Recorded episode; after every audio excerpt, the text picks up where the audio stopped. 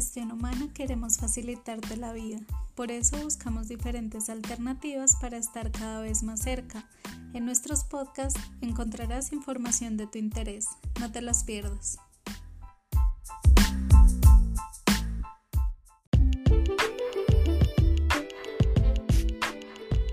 Hola, hoy en nuestro Liderarte les traemos las claves para aplicar la inteligencia emocional en el trabajo. Antes de hablar de las claves para aplicar la inteligencia emocional, debemos empezar por definirla.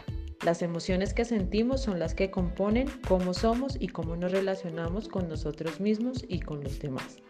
Nuestros actos, pensamientos e ideas están impregnados de estas emociones que llevamos a todas partes con nosotros. Pero, ¿qué es la inteligencia emocional? Es la capacidad para identificar, guiar, desarrollar y canalizar estas emociones para que nos ayuden a conseguir nuestros objetivos y propósitos. Es evidente el porqué del desarrollo de la inteligencia emocional para nuestra vida personal, pero también y en gran medida para nuestra vida profesional. Estas habilidades se pueden aplicar en tu puesto de trabajo, sea cual sea tu posición y profesión tanto con clientes como con compañeros, empleados, directivos, etc.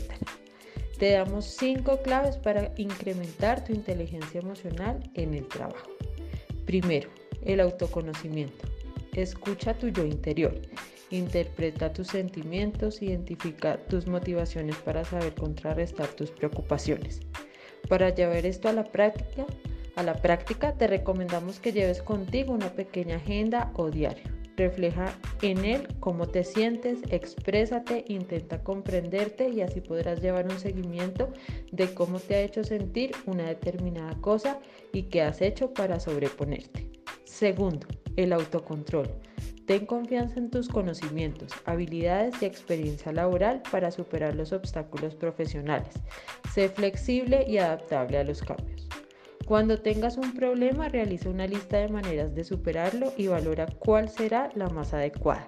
Quizás pueda interesarte el artículo, aceptar, asimular y superar la frustración. Tercero, la automotivación.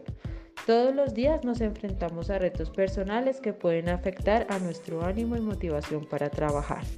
Llegar al trabajo con una buena predisposición es esencial para encarar el trabajo del día tu mayor aliado.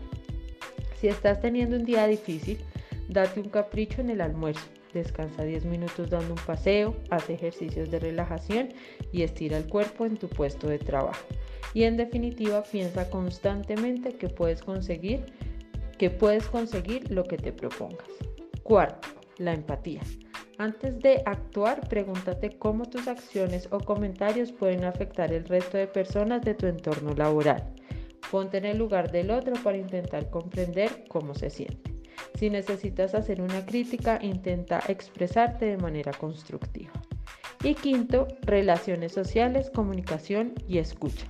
La comunicación y buena relación con nuestros compañeros de trabajo tiene un efecto muy positivo en nuestro desarrollo profesional. Establecer vínculos con el resto de trabajadores beneficia tu bienestar personal. ¿Cómo comunicarte de manera beneficiosa para ti y para los demás? Asertividad. Defiende tus ideas y opiniones siempre respetando las de los demás. Exteriorización. Transmite con claridad lo que piensas, sientes o quieres.